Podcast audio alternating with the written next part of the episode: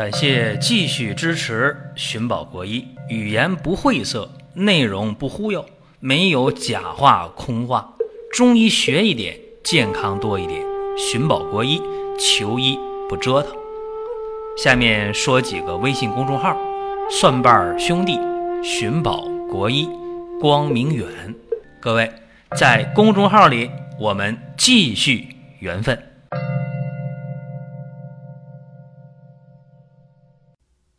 今天聊的话题是解决各种阴道炎造成的外阴瘙痒。一说到这个，大家苦不堪言，说这个阴道炎分的也太多了，自己呢咋治也治不好。有霉菌性的、滴虫性的，还有一些是杂菌感染的。还是说我这到医院查了，什么菌也查不出来，但就难受啊，就是痒啊，不舒服。甚至有人讲，哎呀，说自己得这个阴道炎呢，把对方也给传染了，或者有人说啊，自己可能对方传染过来的，造成阴道炎。这个病呢，拖拖拉拉，反反复复，治不好，太闹心了。今天呢，咱们给大家讲一些用中医中药的方法解决各种类型的阴道炎，像霉菌的、滴虫的、细菌的，包括非特异性的阴道炎，就查不出什么菌的。还有呢，老年性阴道炎，这常见的几种问题吧，给大家呢一并的去解决。可能有人听到这儿就高兴了，说这方法快不快呀？好了以后犯不犯呢？等等问题，在这儿呢，今天都要详细的给各位去说。在讲这个问题之前，首先呢，我告诉大家，这个方法需要熏洗，需要坐浴。还需要口服中成药，三管齐下。在天津呢，有一位老先生啊，老中医王敏之。这老先生呢，他通过熏洗、坐浴的方式，解决各种类型的阴道炎，效果还是非常好的。那这个方法呢，我通过资料啊，呃，查到了，给大家去分享一下。王敏之老先生创立的这个阴道炎的。坐浴熏洗的药方叫做浊毒涤养汤。浊是哪个浊呢？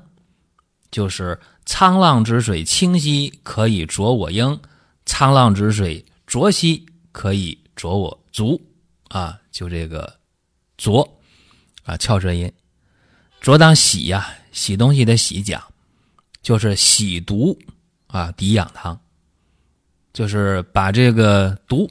洗掉了，把这个痒洗没了，啊，叫做浊毒抵痒汤，是这么一个方具体成分给大家先说一下，大家可能记不下来，是地肤子、苦参、百部、大青盐啊，就那大粒盐各三十克，生地、白藓皮各二十克，蛇床子、黄柏各。十五克，川椒、蝉蜕、五倍子、白矾各十克。我在具体用的时候的经验呢，就是再加上土茯苓二十克，这效果呢会更好一些。大家记好这方儿，再说一遍啊：地肤子、苦参、百部、大青盐各三十克。生地、白藓皮各二十克，蛇床子、黄柏各十五克，川椒、蝉蜕、五倍子、白矾各十克。我的经验呢，就再加上土茯苓啊，加上二十克，就这么个方把这些药啊装到一个纱布口袋里，缝好，然后把药放到。砂锅也好，不锈钢的锅也好，放里边加上水，水加多少呢？没过这个药就可以泡半个小时，然后煎多长时间呢？煎几次呢？煎两次，每一次呢煎半小时。第一次煎半小时以后，把药汁倒出来，再加水，再煎半小时。至于说煎药方法，我就不细讲了。先用大火，也叫无火，把药煮开了。开了以后改小火，也叫文火，煎半小时。啊，两次药汁混合以后，趁这个热呀，熏洗。啊，先熏后洗再坐浴。在洗之前呢，在熏洗之前干嘛呢？你先得把这个外阴部啊清洗干净，啊，肛门呢清洗干净，用温水啊，加上肥皂啊，普通的肥皂啊，给它清洗干净。有人说能不能用一些什么洗液之类的？呃，不太建议用啊，肥皂就可以了，温水啊清洗呀，外阴呐、肛周啊都清洗干净。熏洗的话呢，要用盆儿啊，最好呢是用搪瓷盆儿，因为这个不和药液发生反应，它又结实。如果没有这个呢，准备。厚一点的啊，塑料盆儿也可以，但得结实点啊。这个盆儿呢，一个是结实，一个得够大，太小也不行。你得坐浴嘛，是吧？像刚才讲了，说先把外阴呢、肛周啊清洗干净。其实这个时间呢，就是药汁儿啊，呃，基本上就温度可以了，说变凉了，对吧？你第一次那个药液倒出来放盆里边煎半小时，第二遍的时候，那第一遍的药就凉了。你等把第二遍的药倒进去。正好的温度差不多，大概呢四十多度啊，五十度这个水平啊，可以呢把盆放地上，然后呢先熏那热气儿啊，先熏外阴。熏的话呢别烫着啊，你别说，哎呀我那温度可高了，一下烫伤了那不行。先熏，呃熏的话等这个药啊不太热了啊，试一试香，那咱就坐到盆里啊，做多长时间呢？十五到二十分钟。早一次晚一次，啊，你这药还可以热啊。说这药用一回就扔了嘛，有点可惜。但你说一用两三天那也不行，就是你早晨熏洗以后这个药啊，你可以不动啊。天太热的话，你可以给它放到冰箱里，换个容器装冰箱里放着冷藏。天不热的话，你甭管它放那儿。如果是搪瓷盆的话，你在火上啊，在这个微波炉上都能用，是吧？直接一加热，晚上再把外阴肛周啊。用温水、肥皂啊洗干净，然后再去熏、再去洗、再坐浴啊，一天两次。如果是感到经期了，这肯定不能用，是吧？这不想这不用细说啊，大家能理解。经期不能用这个方法。这个方法呢，连续用七天为一个疗程，七天为一个疗程。在用这个熏洗的方法的过程当中，这七天当中。肯定是禁止房事了，这个没什么可说的，因为有炎症嘛，你肯定禁止这个事情。如果是有霉菌性的阴道炎或者滴虫性的阴道炎，那注意了，那对方对方啊也要同时治疗，也要进行熏洗，这是肯定的。熏洗方法就不细讲了。然后呢，这个内裤最好是每天脱下就不要用了，就不要了啊！你说我舍不得，我还想用。那这个内裤呢，你得开水得煮一下，这肯定的。当然，如果双方都有问题的话，双方都得这样来啊，都得把这内裤一天一换，一天一扔，或者每天开水煮一下，起码煮五分钟吧。而且在这个治疗过程当中，辛辣、油腻、刺激的，还有甜食是避免的。如果是糖尿病的病人，一定要注意你的血糖控制住了。大家说不对吧？你讲到这儿，你好像忘了一件事儿啊！你没说，呃，口服药是吧？肯定得考虑口服药啊。口服药呢，主要有两种中成药，呃，可以推荐大家对号入座啊。一种呢是龙胆泻肝丸，一种呢是知柏地黄丸。有人说，那龙胆泻肝丸能吃吗？吃那个不是伤肝吗？对身体不是不好吗？在二零零三年以后啊。龙胆泻肝丸的整体的配方，所有的中成药都调整了，只要是正规药厂出的，你不用担心这个事儿啊，你可以去用啊，这个没问题。那什么情况下用龙胆泻肝丸呢？有肝经湿热的，啥叫肝经湿热啊？咱就说妇科的症状吧，这个阴道的分泌物啊比较多，白带比较多，外阴呢肛周啊总觉得热乎乎的啊。或者是分泌物有味儿，那这肝经湿热的，这就用上龙胆泻肝丸，按说明书吃就行了，药店有卖的。还有一个就是知柏地黄丸，什么样的人吃呢？就是阴虚的，或者叫阴虚内热的，手脚心热呀，心口窝热呀，晚上睡觉这脚放不到被里边啊，得放外边，它热，它不舒服。再一个就是外阴呢，啊比较干，啊这分泌物比较少的，或者没有分泌物的，啊干痒不舒服的，这样的呢就用知柏地黄丸，而且一伸舌头，舌头是红的啊，啊往往这种情况就可以判断了。说用多长时间能好呢？大家就对这事儿好奇呀。说你这方法听你讲颇有来历，但多长时间能好呢？我说一下，轻一点的一个疗程，七天好了；重一点的，一般三个疗程。啊，这个是有标准的。我看这个文献当中统计啊，这个方法治疗各种类型的阴道炎，它的总有效率超过了百分之九十一，所以还是非常好的方法。也就是说，三个疗程下来。三个星期以后，不好的才占到了百分之九还不到啊！那你不一定就是那个小概率的百分之九当中那不幸运的吧？大多数人就好了，但关键是能不能坚持，因为有阴道炎的人太多了，治不明白的太多了，所以这方法给大家讲一讲。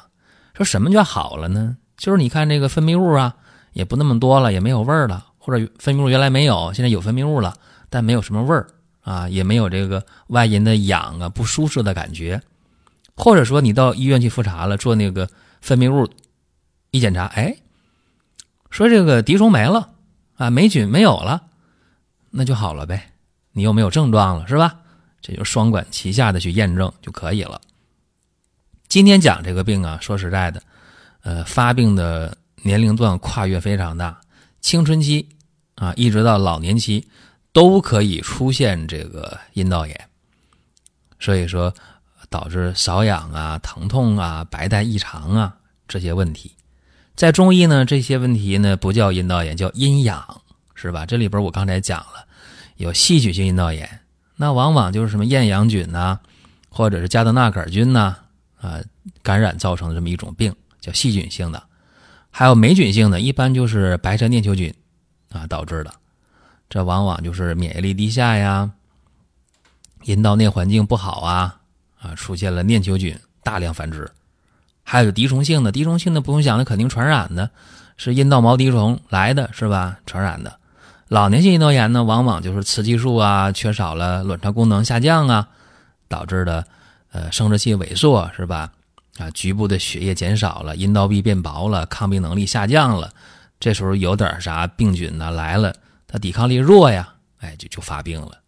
至于说这个非特异性阴道炎，一般你查吧，咋查查不出来，啥霉菌呢？啥这细菌呢？什么这个滴虫，啥也查不出来，没有。就这个局部的内环境太差了，啊，免疫力太差了，这么一个关系。那为什么我讲啊，说重点是考虑两种症型呢？一个叫肝经湿热，是吧？一个叫这个啊肾阴不足，就是肝经湿热用那个。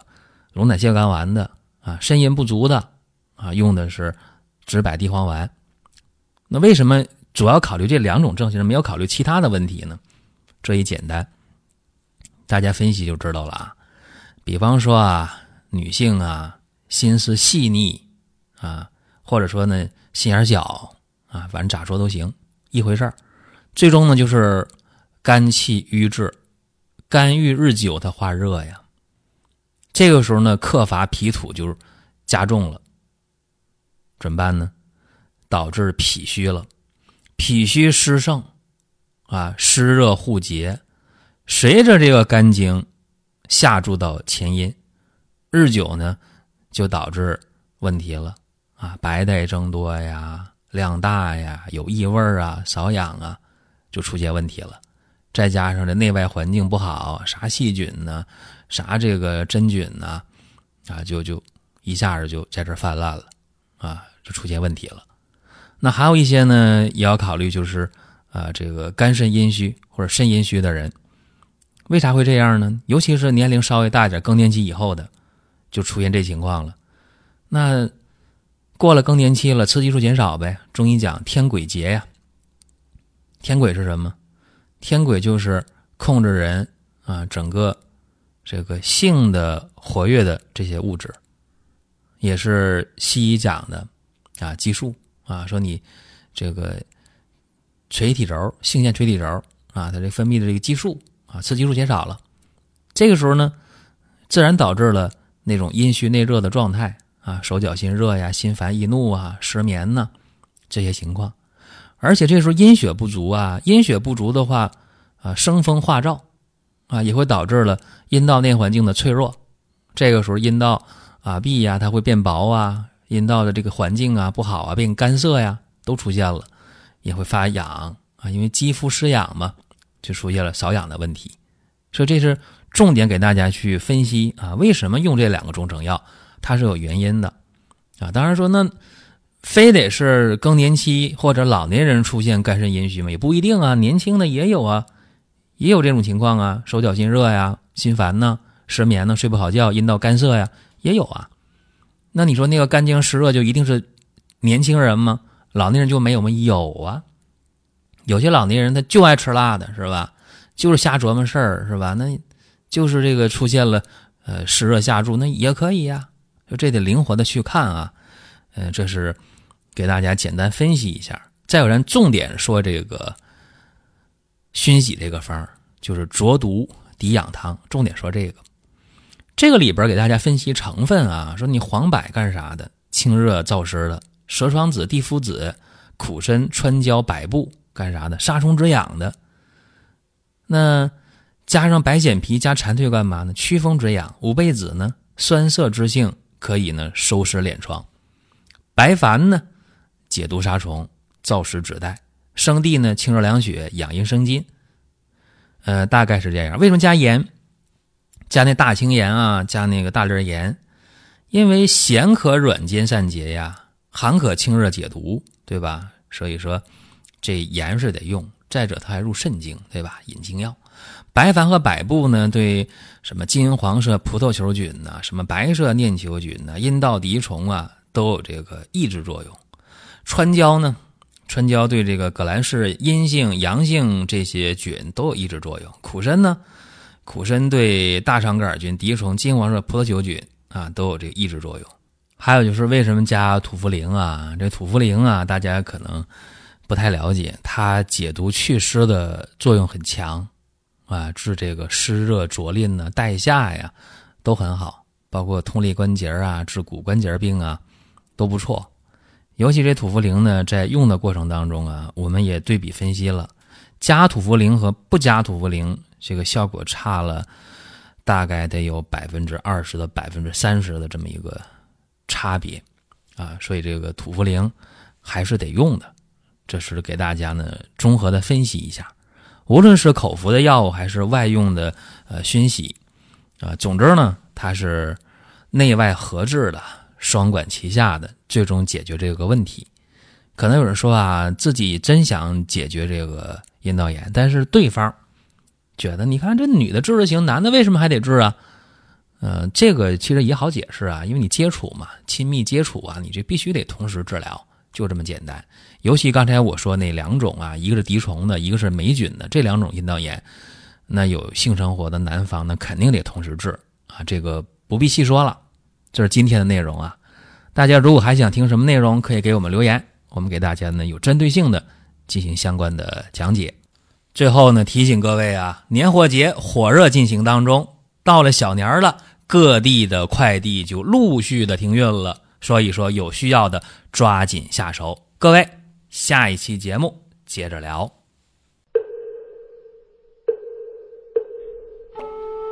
下面说几个微信公众号。